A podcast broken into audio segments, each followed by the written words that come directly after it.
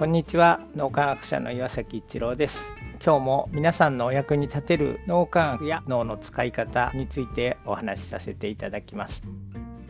僕は脳免疫を一緒にしてくださってる皆さんに脳科学のことをお伝えする時には原著論文研究論文を見つけてそれを読み込んでそれを元に脳科学的な根拠を積み上げてからお伝えするようにしています。このことは科学的に幸せになれる脳免疫でもなぜ稲森和夫の経営哲学は人を動かすのかどちらも僕が執筆させていただいた書籍ですけどもこの中でも貫かれています。最近はいろいろな事象を脳科学的に論じる一般の方向けの記事がウェブサイトなどでたくさん掲載されるようになってきました。僕がこの手の記事を見るときには必ずオリジナル研究論文に遡れるのかというところを気をつけています。科学的な根拠があるというふうにその記事に書かれている。あるいはどこどこ大学の何々先生の研究でって書かれてあったとしてもそういう研究が場合によっては存在しなかったり全く違う人の研究論文が引用されてたりというようなことも見つけられます。研究の根拠に関するようなことがあるとまだいいんですけども誰かの経験談だけが根拠になっていたりすることもあります。もちろん誰かの経験談を伝えるのは具体的で素晴らしいことです。ただそれを科学的根拠とするのはどうかなというふうに思っています。誰かの経験談というのはその人だから起こせたことなのかそれとも他の人でも再現性が見出せるのかがわからないからです。誰かの経験談だけだと科学的な根拠となる研究があるのか他の人にも可能であるという再現性や普遍性があるのかがわからないからです。僕はできるだけ科学的な根拠となるオリジナル研究それを分かりやすくする具体的な経験談でお伝えするようにしています。3分脳免疫の音声は短いので場合によっては僕の経験談だけお伝えしているような音声もありますけども何回か前に遡っていただくとその根拠となる研究についてもお伝えするようにしています。研究プラス経験談というのを複数回にまたがってお伝えしているということです。割と最近の研究について言及していることが多いです。古くても素晴らしい研究というのはたくさんありますがそこを原点にしてさらに深く解析されたものより具体的に新しい研究というのがどんどん出てきているからです。脳科学の研究を日々の人生に活用するには原著論文に基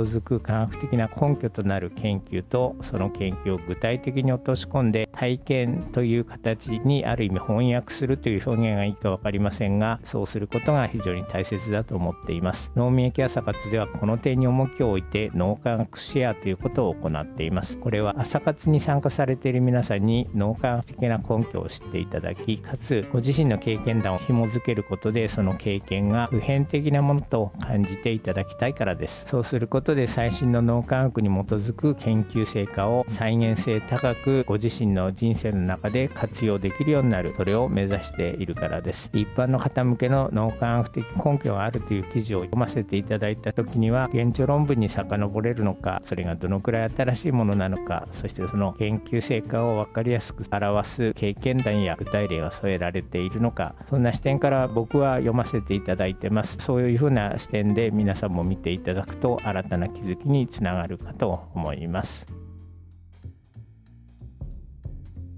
今日も何かのヒントになると嬉しく思います。ありがとうございました。